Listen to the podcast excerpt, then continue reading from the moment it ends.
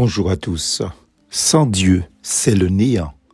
Ne vous en détournez pas, sinon vous irez après des choses de néant qui n'apportent ni profit ni délivrance, parce que ce sont des choses de néant. 1 Samuel chapitre 12, verset 21. La Bible est claire sur le sujet de l'avenir de l'homme. Dieu, le créateur de toutes choses, visible comme invisible, connaît la destinée de chacun de nous selon le choix que nous faisons. Sa parole nous met en garde. Le choix est une alternative, deux possibilités et rien d'autre.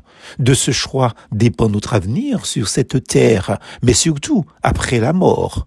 Que nous conseille-t-on donc par la voix de Samuel, la Bible conseille de suivre Dieu, de ne pas nous écarter de l'Éternel et de le suivre de tout notre cœur. Cela signifie que nous devons accepter le message de la Bible pour nous-mêmes. C'est un message d'amour, de paix et de bénédiction que de nombreuses personnes refusent cependant. Ce sont les profits du verset ci-dessus. Sinon, quoi d'autre?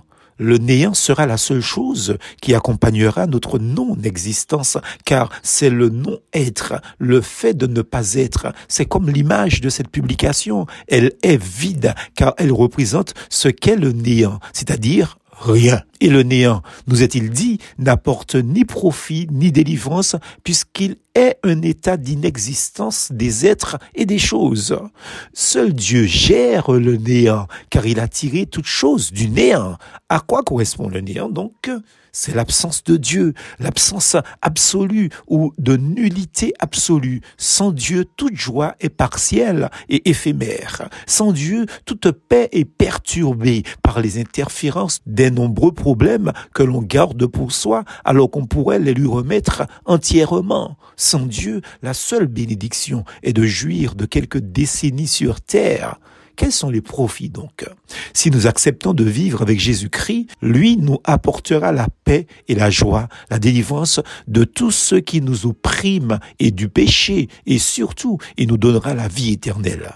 Être donc délivré de quoi? Ben du néant. Le néant, c'est comme une prison dans laquelle notre ennemi nous a enfermés pour nous empêcher d'accéder à Dieu et à ses bénédictions. Jésus-Christ nous fait sortir de cette prison et nous alors de la liberté à laquelle nous accédons. Suivre le néant, mourir avec lui dans les ténèbres et surtout durant toute l'éternité, l'éloignement du Père. C'est ce que vous voulez?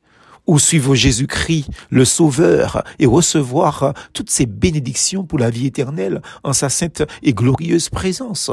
Sous cette forme, l'alternative n'est plus qu'une question inutile. Le choix est vite fait, n'est-ce pas? Plus fausse en Jésus.